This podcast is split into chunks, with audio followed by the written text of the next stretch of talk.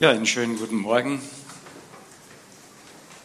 So rumschaut, könnte man denken, es gibt kein Corona, weil so viele da sind. Freut mich. Trotz allem, dass die Gemeinschaft eben gesucht wird.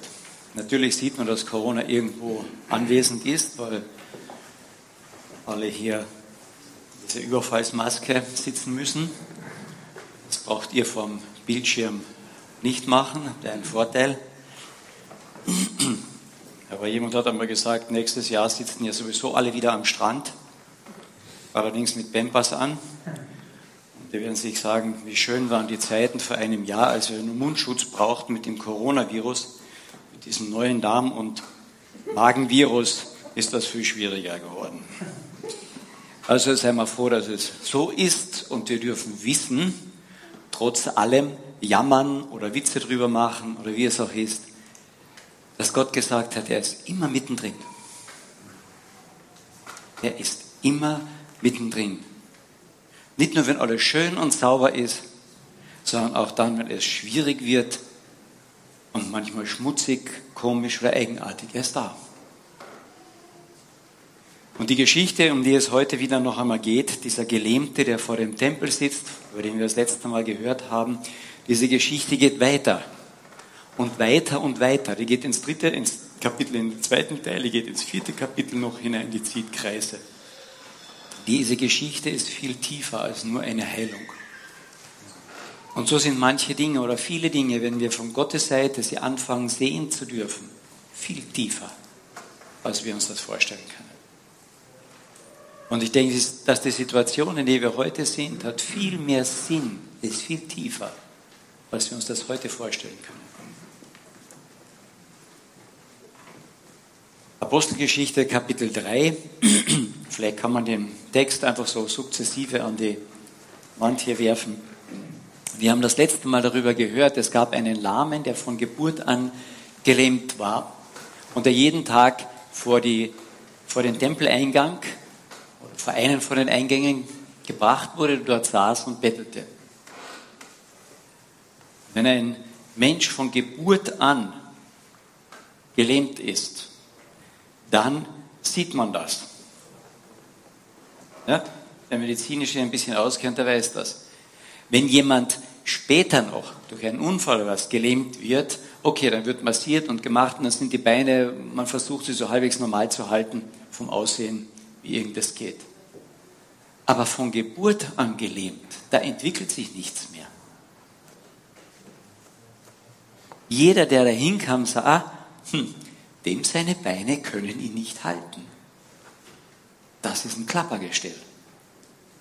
Absolut. Also das war absolut auch sichtbar. Der konnte nichts vorgaukeln, einen Schein oder was erwecken. Ging nicht. Der saß mit Beinen und Füßen da, wo jeder sah, war Mahascha. Deswegen heißt es auch, als der Petrus und der Johannes hinkamen, sie sahen ihn ganz feste und lange an. Dieses Wort ist ein sehr intensives eigentlich. Da haben fast Bock geschaut mit ihm, will mir heute sagen. Ganz intensiv. Ähm, also ganz anders als alle anderen. Jeder von uns ist wahrscheinlich schon mal bei einem Bettler vorbeigegangen. Und im Allgemeinen gehen die meisten Leute an dem vorbei, selbst wenn sie was geben, so nebenher. Man ist ein bisschen charmig. Ja, jetzt gehen wir noch schnell vom Einkaufskorb den Euro vielleicht. Und auch die, die betten im Allgemeinen ein bisschen so. Aber wenn jemand hingeht und lange anschaut, dann ist es anders. Und was die beiden dann noch machen, ist interessant. Die sagen, hey, schau mich an, schau uns an. Beim Bettler war noch nichts anders. Er hat gesagt, okay, die sind ein bisschen anders, aber jetzt bitte, ich möchte was haben. Er erwartete jetzt eine Gabe. Aber Petrus und Johannes sagen dir, schau uns an. Weil das, um was es hier geht und was demnächst kommen wird, darauf hast du dich zu konzentrieren. Das ist nicht eine Sache nebenbei. Wenn Gott in ein Leben eingreifen will, dann ist das keine Sache nebenbei. Das funktioniert so nicht. Er ist der Erste und der Letzte und der Lebendige. Du sollst keine anderen Götter neben mir haben. Du sollst deine ganze Liebe auf ihn richten. Wenn Gott mit dir reden will, dann ist das keine Nebenbeisache. Jetzt, wenn du in der Früh mit Gott reden willst oder Gott zu dir reden soll oder du ein schnelles Gebet noch sprichst, bevor du in den Bus steigst oder wie auch immer. Passiert es uns nicht sehr häufig, dass Gott eine Nebenbei-Sache wird oder ist? Auch noch schnell nebenbei ein Wort Gottes. Ja, besser als gar keins. Aber verhalten wir uns nicht manchmal wie dieser Bettler, so nebenbei, dann geben wir auch noch nebenbei und so nebenbei betteln wir auch.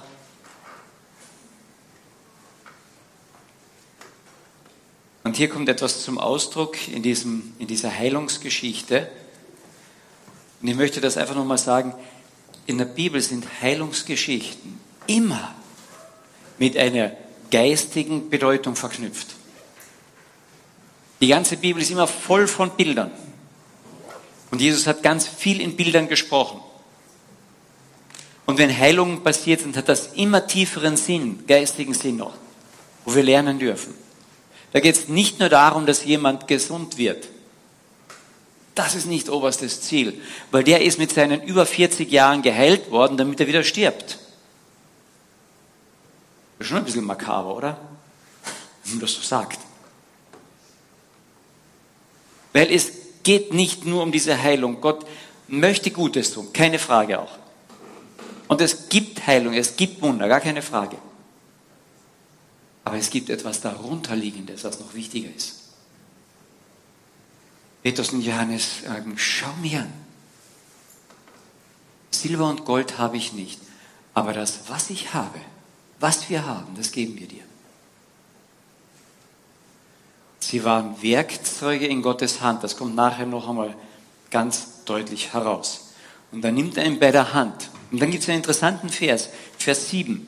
Da heißt es, und er griff ihn bei der rechten Hand und richtete ihn auf, und sofort aber wurden seine Füße und seine Knöchel stark. Man konnte zusehen, wie das plötzlich alles ein richtiges Bein wurde, ein Fuß wurde. Mit einem Schlag. Dam! Das Klappergestell wurde gesund. Sichtbar.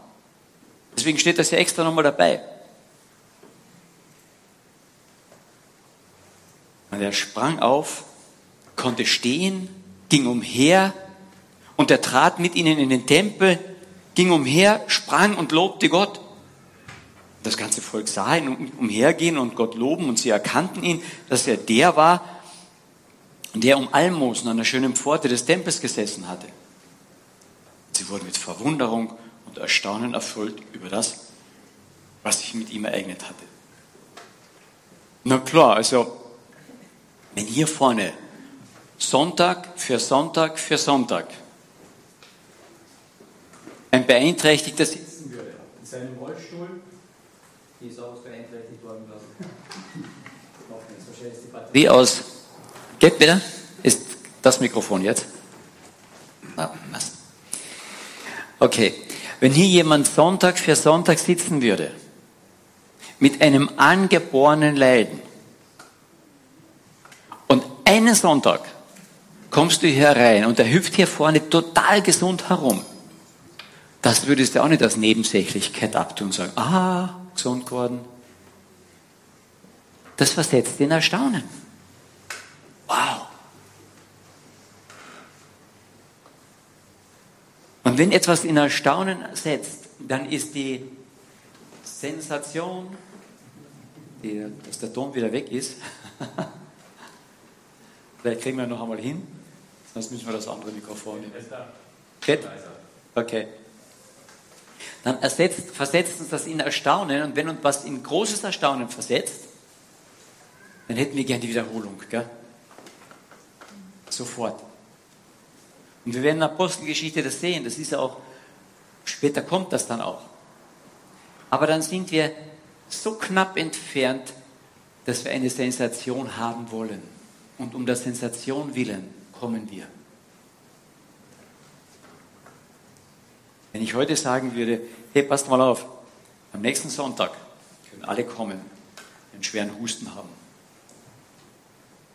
Ich heile sie. Ja, ich habe mich spezialisiert darauf. Ja, einige werden sagen, haha. Viele werden kommen aus Neugier und einige mit Erwartungen. Dass es um Husten geht, der sie schon lange plagt.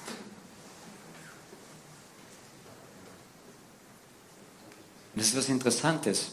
Da heißt es dann, er hängte sich an diese beiden, Johannes und Petrus. Er wird bei ihnen bleiben. Ich will mehr. Ich möchte wissen, wo das alles herkommt. Er will mehr. Die Leute versammeln sich. Und während er aber den Petrus und den Johannes festhält, lief die ganze Volksmenge voller Erstaunen zu ihnen zusammen in die Säulenhalle. Und als aber Petrus das sah, Jetzt mache ich eine Klammer hier, das ist jetzt eingefügt von Karl Helmut. Da gingen ihm die Augen auf. Da klingelte es bei ihm. Da merkte der Petrus, hier hat Gott etwas gemacht, was viel weiter gehen soll. Wenn er das übersehen hätte, dann hätten wir in Kapitel 4 nicht einen Vers, nämlich den Vers 4, Viele aber von denen, die jetzt das Wort hörten, die sich darum versammelt hatten, wurden gläubig und die Zahl der Männer kam auf etwa 5000 Leute. Wenn Petrus jetzt nicht die Gelegenheit gesehen hätte, die Gott gemacht hat, wären 5000 Leute ohne dem Evangelium gewesen. Verstehen wir? Es geht immer, dass wir weitersehen. Herr, was hast du vor? Was hast du mit Corona vor? Was hast du vorher? Es geht nicht darum, dass wir nur sagen, Herr, ich möchte, dass alle Gelähmten hier in Klagenfurt wieder helle werden. Ah, das wäre schön, klar. Aber es geht darum, Herr, was ist dein Wille? Um was geht es ganz tief drinnen? Und ich möchte einfach, dass wir in diesem Abschnitt das sehen, dass wir Dinge nicht, diese Warnung, dass wir Dinge nicht übersehen, wenn Gott anfängt, was zu tun dass wir weiterhin die Frage stellen, Herr, was hast du vor, was hast du vor? Dem Paulus war das so ein Anliegen, sagte, ich bete, bete, bete, dass ihr den Willen Gottes erkennt. Das hätte er sagen müssen, der Petrus dann auch später, ich bete darum, dass alle geheilt werden. Es wurden viele geheilt, aber der Sinn und Zweck war ein anderer. Wir werden es gleich noch sehen. Warum war die Volksmenge derartig erstaunt? Die waren im Tempel, die beschäftigten sich mit dem Wort Gottes weil etwas vom Alten Testament hereinklingelte. Da stand doch irgendwas im Zusammenhang mit diesem Messias. Lahme werden gehen. Bei den Propheten. Und hier geht einer, der von Geburt an nicht gehen konnte. Was ist hier los? Wir haben die letzten Monate, zwei, drei Jahre ja mit jemandem gelebt, erlebt, der hat auch Wunder getan. Wir haben gedacht, vielleicht ist er der Messias. Und jetzt ist er ein paar Wochen weg und jetzt fängt das wieder irgendwie an. Was ist hier los? Ein Lama springt herum. Da war eine Riesenfrage im Raum. Und der Petrus, voll Geistes, sieht, als aber Petrus es sah, sprach er zu dem Volk. Eigentlich heißt es, er antwortete dem Volk. Das ist interessant. Er vernahm die Frage, dieses Fragezeichen. Gott hat ihm die Ohren geöffnet, die Augen aufgemacht für das, was jetzt eigentlich los war. Männer von Israel, sagt er, Vers 12 jetzt. Was verwundert ihr euch hierüber oder was seht ihr gespannt auf uns, als hätten wir aus eigener Kraft hier etwas bewirkt. Der Petrus merkt vom ersten Beginn an, dadurch, dass Gottes Geist ihn geleitet hat, es geht nicht um mich, es geht nicht um die Heilung, es geht nicht zuerst darum, dass jemand hier herumhüpfen kann. Es geht nicht, dass wir jetzt gut dastehen als Johannes und Petrus. Wow, wir sind die Jünger. Hey, wir haben Vollmacht. Oh, ja? Wie schnell überkommt uns das? Der Petrus sagt, nein, das waren doch nicht wir. Und er stellt vom ersten Satz an klar, es geht um Jesus Christus, es geht um den Messias. Bei der Heilung, bei dem Wort, alles, was er jetzt erklärt. Und dann fügt er noch etwas hinzu, das finde ich so genial. Glaubt doch nicht, oder was schaut ihr so gespannt auf, nie, auf uns, als hätten wir aus eigener Kraft oder aus der eigenen Frömmigkeit das bewirkt. Hey, das kennen wir als gute Kirchengeher, gell? Wenn wir brav sind, dann macht Gott etwas. Käse. Der Petrus hat ein paar Wochen seinen Herrn verleugnet. Er hat gesagt, er kennt ihn nicht einmal.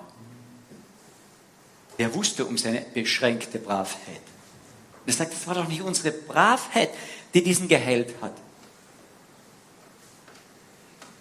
Wir haben nichts in dem Sinne mit seiner Heilung zu tun. Reines Instrument. Es ist so, als ob ich mit einer Zange einen Nagel rausziehe und dann sagt die Zange, wow, ich kann's. Jeder würde sagen, uh -uh, bist du reines Werkzeug. Oder die Meister, der das rauszieht, bist du gar nichts, hast nichts. Und das sagt der Petrus hier. Sagt er, ich bin Werkzeug nur. Ich kann doch weder durch mein Sein, dass ich fromm bin, noch dass ich irgendeine mystische Kraft in mir habe. Ich bin Werkzeug.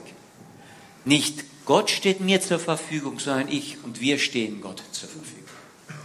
Immer so haben.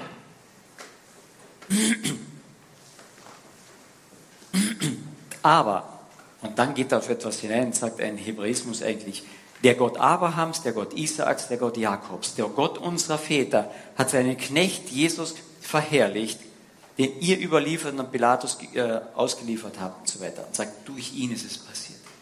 Und er fängt dann mit diesem Satz an, der Gott Abrahams, Isaaks, Jakobs, der Gott unserer Väter. Und wenn in der Bibel diese, diese, diese äh, Aussage gemacht hat, der Gott Abrahams, Isaaks, Jakobs, der Gott unserer Väter, das kommt sehr oft vor, dann geht es immer um Segen, um Zuwendungen und Glaube. Dann geht es immer um tiefes Vertrauen, Beziehungsvertrauen und um Gottes Segen und Zuwendung und seine Verheißungen. Und damit fängt er an. Und die Juden, die zuhören, hören jetzt so, was, hier geht es um einen Segen? Hier geht es um eine Verheißung? Glauben an Gott. Gott Abrahams, Isaaks, Jakobs. Damit fängt er an und führt sie auf die richtige Spur. Ich habe vor ein paar Wochen darüber gesprochen, wie diese, diese erste Predigt von Petrus war. Und bei der zweiten sehen wir ganz, ganz ähnliche Punkte. Die gehe ich heute nicht mehr durch. Ich gehe nur heute stärker die Verse entlang. Dieser Gott, unserer Väter, hat seinen Knecht Jesus verherrlicht, den ihr überliefert und vor Pilatus verleugnet habt, als dieser entschieden hatte, ihn loszulassen. Das müsst ihr euch mal vorstellen. Das sagt dieser Petrus. Zum einen, dieser Knecht, Jesus Christus, er führt das später noch mehr aus. Das ist dieser Sohn Gottes. Das ist der Messias. Durch den können wir wirken. Dessen Werkzeug sind wir. Der Messias, den ihr verleugnet habt. Und der oberste Heide, der bei euch in der Stadt sitzt, hatte richtig entschieden. Der wollte ihn freilassen. Muss man sich vorstellen, was das für einen Juden bedeutet, wenn jemand ihm sagt, du, der oberste Heide hat besser gehandelt als ihr. Puh, die hätten Steine aufgehoben am liebsten. Nur in dem Fall merken sie, wenn das wirklich dieser Messias ist, dann ist hier eine Katastrophe passiert, die seinesgleichen sucht. Das ist was Verrücktes. Und dann geht der Petrus weiter, als er dann entschieden hat, als der äh, Pilatus entschieden hat, ihn loszugeben, da habt ihr den Heiligen und den Gerechten, und das Heilige und Gerecht ist nur Gott, Gottes Sohn, der Messias, habt ihr den Heiligen und Gerechten verleugnet und gebeten, dass euch ein Mörder geschenkt werde. Ihr müsst mal die Zuhörer vorstellen, was denen hier zugemutet wird. Also eine sehr nette Predigt, Sonntagspredigt war das nicht.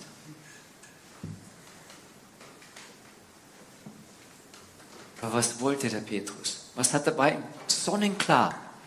Hier waren Menschen jetzt versammelt, weil sie etwas gesehen hatten, dass ein Lama, der von sich aus nichts konnte, geheilt wurde.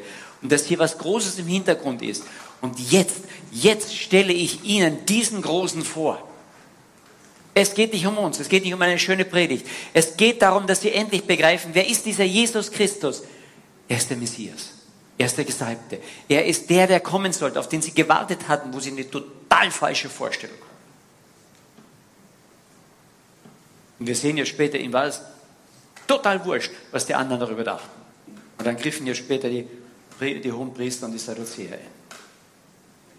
Ihr habt den Fürsten des Lebens, und das ist eine Aussage auch, hier geht es eigentlich um den Urheber, den Begründer, den Beginner des Lebens, habt ihr getötet.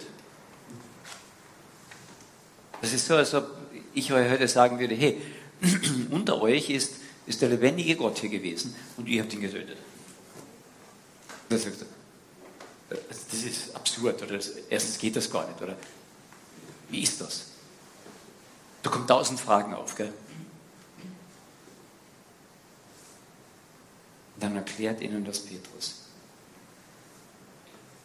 Ihr habt ihr getötet, den Gott aber aus den Toten auferweckt hat, wovon wir Zeugen sind, durch den Glauben an seinen Namen hat sein Name diesen, den ihr seht und kennt und stark gemacht und der durch ihn bewirkt wurde, glaubt, geglaubt hat, an ihm diese vollkommene Gesundheit gegeben vor euch allen.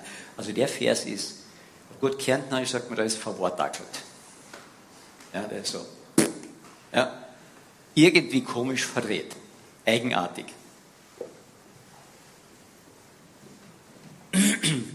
Er sagte mehrere Dinge. Das eine ist, dieser Messias ist anders in der Vorstellung, als ihr gedacht habt. Er kommt nachher noch darauf, wenn er auf die Propheten zu sprechen kommt, sagt er, er ist anders wie eure Vorstellungen.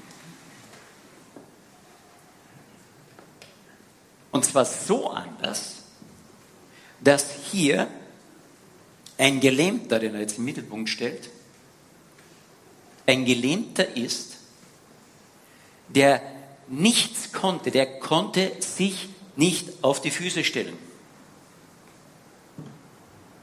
Und dieser Gott, dieser Jesus Christus, durch den konnte er das plötzlich. Der Gott Abrahams, Isaac und Jakobs. Hier geht es um Glaube und Zusagen. Wir haben dem eine Zusage gemacht, steh auf, wir geben dir das, was Gott hat. Moment mal, was ist der zweite Teil davon? Da ist der Glaube auch noch irgendwo drinnen. Sollte ja sein. Au, der Gelähmte hat einen großen Glauben gehabt. Und das sagt dieser verdrehte Vers ein bisschen. Man muss ihn ganz genau lesen. Im Griechischen ist es ein bisschen einfacher. An sich ist es sehr klar, um was es geht. Es geht darum, dass Gott, dass Petrus ihnen sagt, der ist zwar geheilt durch Glaube, durch Vertrauen, aber das Vertrauen hat er zuerst von Gott bekommen.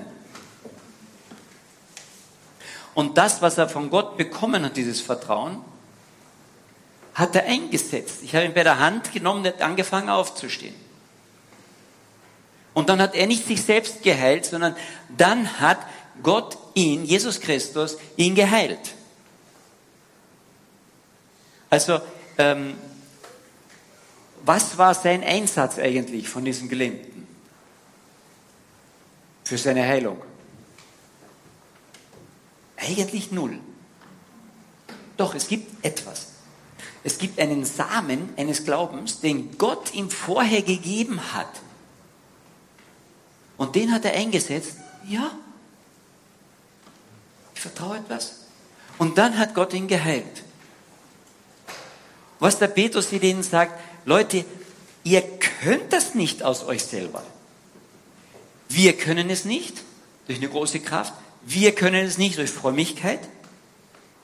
Dieser Gelähmte kann noch weniger aus sich selbst heraus, sondern der Urheber und der Ursprung alles Lebens, den ihr umgebracht habt, der stärker ist als der Tod, denn sein Vater hat ihn auferweckt, der kann. Und wenn ihr das, was er euch gibt, einsetzt, dieses kleine Vertrauen, macht er weiter und weiter und weiter und weiter. Die Kirche in der Welt heute hat einen, dieses Jahr einen Spruch sich ausgesucht, so als Leitspruch für dieses, dieses Jahr. Ja, ich glaube, hilf meinem Unglauben. Das kommt aus einer bisschen ähnlichen Geschichte im Neuen Testament. Das ist genau das. Herr, du hast mir was gegeben an Vertrauen, aber ich vertraue nicht ganz. Kennen wir das? Das ist so gut. Und Gott gebraucht das und sagt, ja, ich bin ja derjenige, der Heile macht.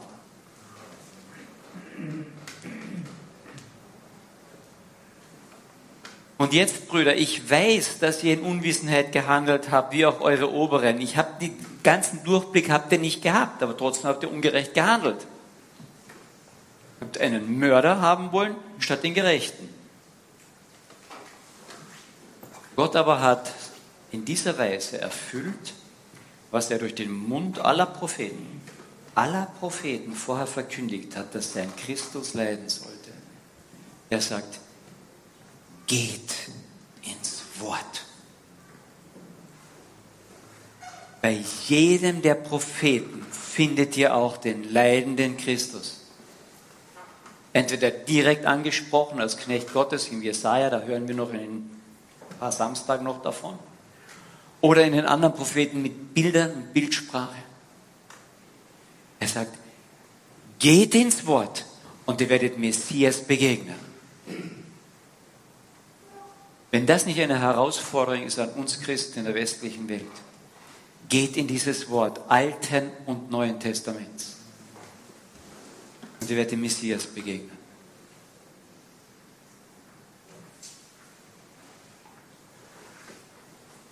Propheten haben es verkündigt, dass dieser Christus leiden sollte.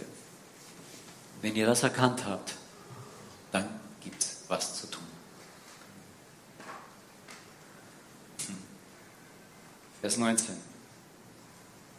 Dann tut nun Buße, bekehrt euch, dass eure Sünden ausgetilgt werden. Wenn ich begreife, um wen es geht, dass es um diesen Sohn Gottes geht, der wirklich auf diese Welt gekommen ist, dass dieser Jesus Christus nicht irgendeine historische Person war, sondern dass dieser Jesus Christus wirklich die Brücke zwischen Gott und uns ist, die ich beschreiten kann wenn ich gerettet werden will, muss. Wenn ich das begriffen habe, sagt er dann, tue Buße. Hat er nicht gesagt, dann fangt abzubüßen an, weil dann könnt ihr meine eigene Frömmigkeit wieder jemanden heilen. Nein, er sagt, tut Buße. Dreht euch in die richtige Richtung, denkt in eine neue Richtung. Metanoia. Meta ist dieses Umkehren mit dem Denken. Ich denke in eine neue Richtung. Leute, ihr habt in die falsche Richtung mit dem Messias gedacht. Wir haben ganz modern gedacht.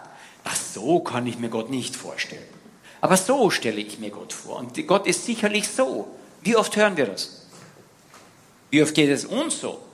Ach, Gott kann doch nicht so sein. Da liest eine alttestamentliche Geschichte, ganz blutrünstig und denkst, huh. dann fangen wir zu biegen an der Bibel an. Das wird heute ganz massiv, gerade in evangelikalen Kreisen. Der Petrus sagt, denkt in die neue Richtung, so wie die Propheten euch diesen Messias erklärt haben. Ich verstehe nur diesen Messias, wenn ich ein Stück die Propheten kenne. Wenn ich die ganze Schrift kenne, dann wird mir das immer wieder neu aufgehen. Wie ist dieser Gott? Und er sagt, dann tut Buße, kehrt euch zu dem hin, Denkt in die richtige Richtung. Lasst euch da korrigieren von Gott. Und dann bekehrt euch. Dann sagt er dann, gebt euer Leben diesem Gott. Es gehört ihm, nicht euch. Dann könnt ihr nicht mehr bestimmen, wie dieser Gott zu sein hat. Und bestimmt dieser Gott, wie ihr zu sein habt. Was macht er als erstes? Hey, wir müssen nur die Verse lesen. tut Buße, bekehrt euch. Wozu? Damit eure Sünden ausradiert werden, ausgetilgt.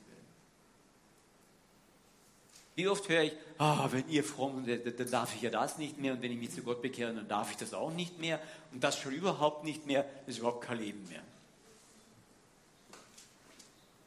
Das Erste, was dort steht, ist, wenn du dich zu mir bekehrst, wird aller Mist deines Lebens gereinigt. Ich denke nicht mehr an, sagt Gott. Weißt du, wie schwer wir uns tun, daran wirklich zu glauben?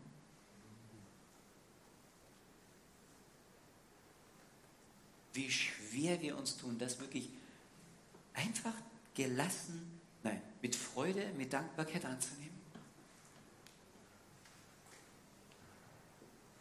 Die Geschichte ist von einem Gelähmten. Der wurde geheilt und setzte sich wieder vor die Tür und hat gebettelt, oder? Hier haben wir doch ein Bild von der ganzen Geschichte. Gott macht ihn heile und er springt auf, geht in den Tempel. Es war nicht der Tempel, sondern es war die Gebäude des Tempels. Und dort steht extra in die, in die Halle Salomons. Und die war sehr nahe am Heiligtum. Wenn Gott anfängt, Heile zu machen, dann führt er uns in die, seine Nähe hinein. Das Bild ist hier. Und dann führt er uns in die Nähe hinein, der sagt, und jetzt, ich habe dich in dem Punkt, in dem Punkt heilig gemacht. Jetzt spring und lauf und verkündige mich und zeig den Leuten deine Freude. Ach ja, Entschuldigung, ich bin Christ geworden. Ich weiß, das klingt ein bisschen blöd, aber ja. Geht uns nicht manchmal so? Mensch, ich denke noch an die Schulzeiten, ja, HTL. Also, sachte sind ja die Leute nicht unbedingt mit einem umgegangen, wenn man gesagt hat, dass man Christ ist.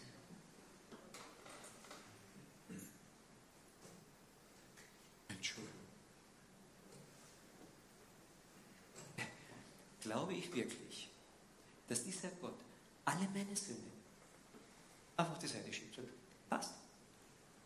Aber das kann doch nicht sein, ich bin ja so schlimm. Gott, nein, passt.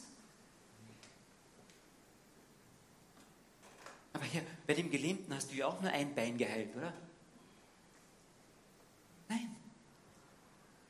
Er ist gesprungen und gehüpft und hat Gott gelobt. Das kann ich nur mit zwei Beinen. Weiß, von was ich rede. Mein Vater war ein, äh, amputiert. Er konnte nicht hüpfen und springen. Ja, er ist gehüpft mit die Krücken. Wir haben das gerne nachgemacht, aber ich bin froh, dass ich zwei Beine habe. Diesen Gelähmten hat Gott vollständig geheilt, steht extra dort. Er hat vollkommen heilig gemacht. Seine Beine hat er vollkommen heilig gemacht, so wie es gehört. Wenn er uns unsere Sünden vergibt, dann steht hier, er tilgt sie, er radiert sie vollständig aus.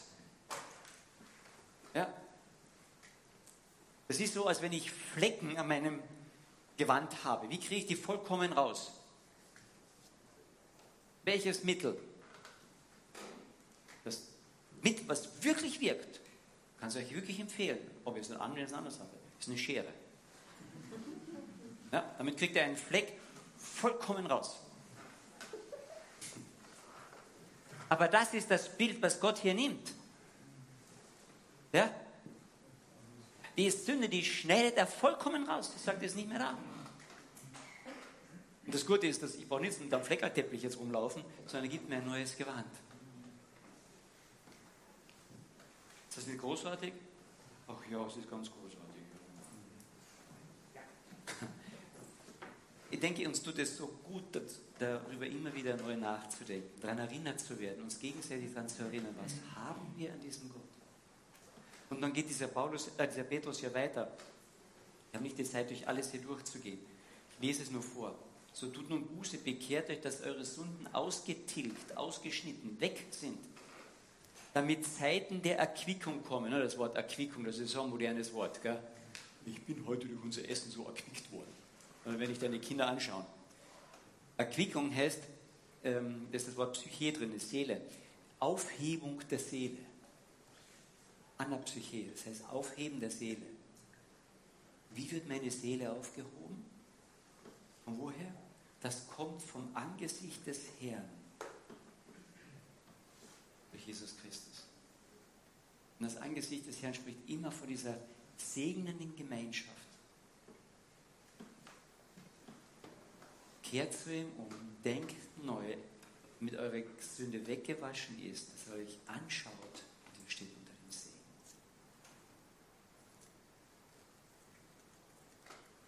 Und er, in euch vorausbestimmt Jesus Christus euch sende. Sie geht auf das zweite Kommen ein. Den muss freilich der Himmel jetzt aufnehmen, bis zu dem Zeitpunkt oder der Zeit der Wiederherstellung aller Dinge. Hier geht es um die zweite Wiederkunft und sagt, er kommt noch einmal.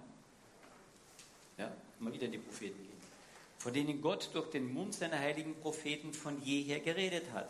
Mose hat schon gesagt, einen Propheten wird euch der Herr, euer Gott, aus euren Brüdern erwecken, gleich mir. Auf ihn sollt ihr hören, in allem, was er zu euch reden wird. Der von Jesus. Es wird aber geschehen, jede Seele, die auf jenen Propheten nicht hören wird, die soll aus dem Volk ausgerottet werden. Abgeschieden, abgehackt, ist eigentlich das Wort dort. Eliminiert, das heißt, wird nur noch Fremdling weit draußen sein. Aber auch alle Propheten von Samuel an und der Reihe nach, so viele geredet haben, haben euch auch diesen Tag äh, voraus oder verkündet. Ihr seid die Söhne der Propheten. Jetzt spricht er zu den Israeliten dort. Die ersten Christen waren als Juden, Israeliten. Wir hatten ein ganz besonderes Vorrecht. Ihr seid die Söhne der Propheten und des Bundes, den Gott euren Vätern verordnet hat, als er zu Abraham sprach, und in deinem Samen werden gesegnet werden alle Geschlechter der Erden. Euch, sagt er, euch zuerst hat Gott seinen Knecht erweckt. Damit fordert er die, seine, An, seine Umstände heraus. Da ist unwahrscheinlich noch viel tief, vieles drinnen, das kann ich jetzt, auf das kann ich jetzt nicht eingehen. Euch zuerst hat Gott seinen Knecht erweckt und ihn gesandt. Wozu? Euch zu segnen.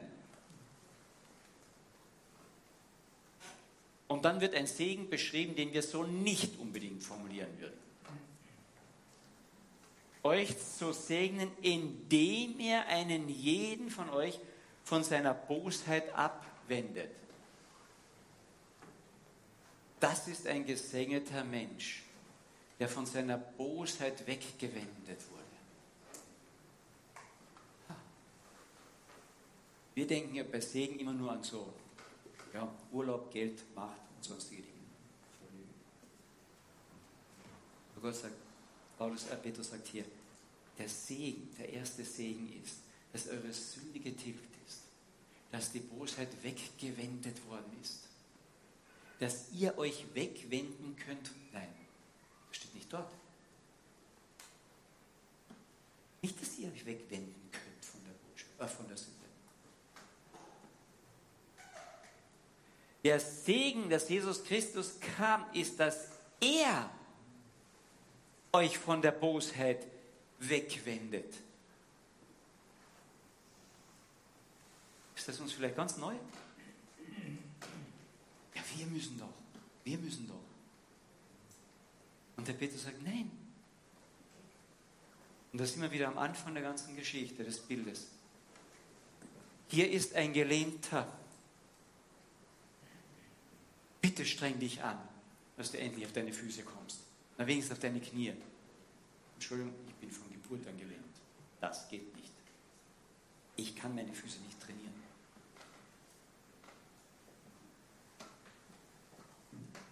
Und hier ist ein Sünder, dem gesagt wird, jetzt sündige bitte nicht mehr. Also jetzt benimm dich anständig. Er sagt, leid, ich kann nicht ich bin in Sünde geboren. Der Psalmist sagt sogar, ich bin in Sünde empfangen. Ich bin von Geburt an, vom ersten Moment an dieser Weltgeschichte sündig. Ich kann nicht. Ich kann nicht brav sein.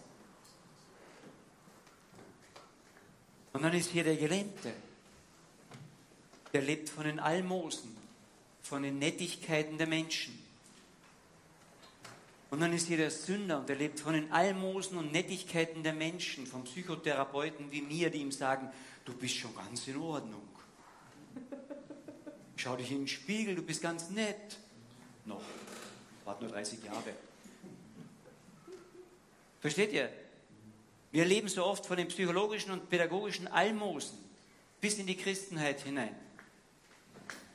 Und zu den Gelähmten sagt der Paulus und der Johannes, schau mich an, konzentriere dich auf das, was jetzt kommt. Und dann nimmt er ihn bei der Hand und sagt, ich gebe dir das, was ich dir geben kann. Und das ist, dass ich Werkzeug bin für den lebendigen Gott. Steh auf. Und einem Sünder, der nicht anders kann, der von den Almosen der Menschheit lebt, sagt Jesus, hier du meine Hand, berühr mich. Aber ich bin so schmutzig. Ich bin ja aussätzig letztlich von Sünde. Das ist das Bild in der Bibel immer, der Aussatz Sünde. Und bei der großen Bergpredigt, wo um die Heiligkeit Gottes geht, wie man alles richtig machen soll, da kommt als erstes ein Aussätziger zu Jesus und sagt, du kannst ein bisschen Glauben habe ich von diesem Gott, du kannst, ich weiß, du kannst, wenn du willst, mich reinmachen. reinmachen. Und dann geht Jesus zu dem total schmutzigen Aussätzigen hin, den niemand anfassen darf, weil es ansteckend ist. Und legt seine Hand auf ihn. Und berührt ihn. Und dann gibt es einen Austausch. Aussätzige wird gesund. Jesus hat nicht gleich die Lepra bekommen, aber das Bild ist da.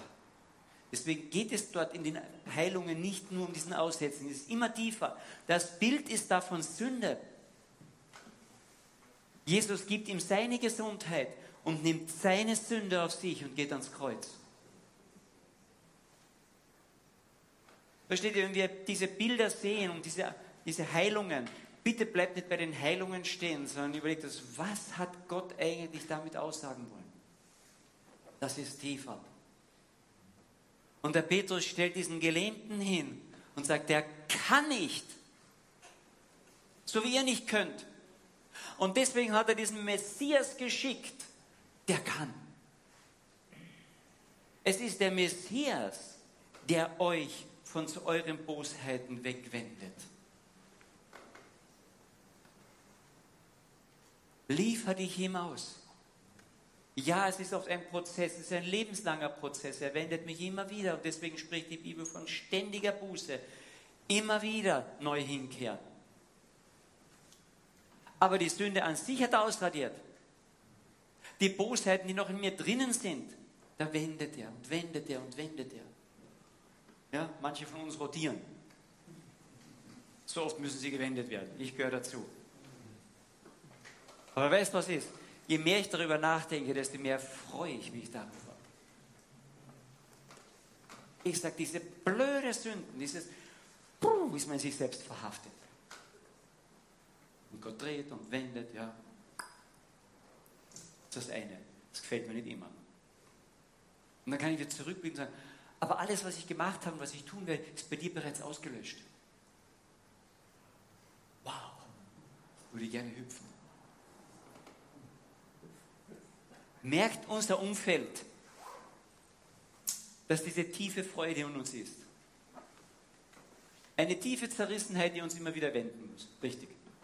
Aber auch eine tiefe Freude, dass ich nicht bei dieser, so Wendehals oder was weiß ich sein muss, sondern ein erretteter Reiner. Du bist rein. Ja, ein Reiner. Nicht nur, wenn du den Familiennamen vielleicht so hast, einen Vornamen. Sauber. Glaubst du das? Der Gelähmte hat es geglaubt.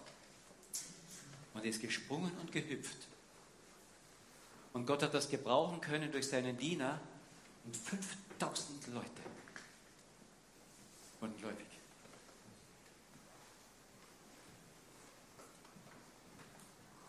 Möge Gott uns das bewahren, diese Freude an ihm, und dass er uns immer wieder die Augen aufmacht für das, was er wirklich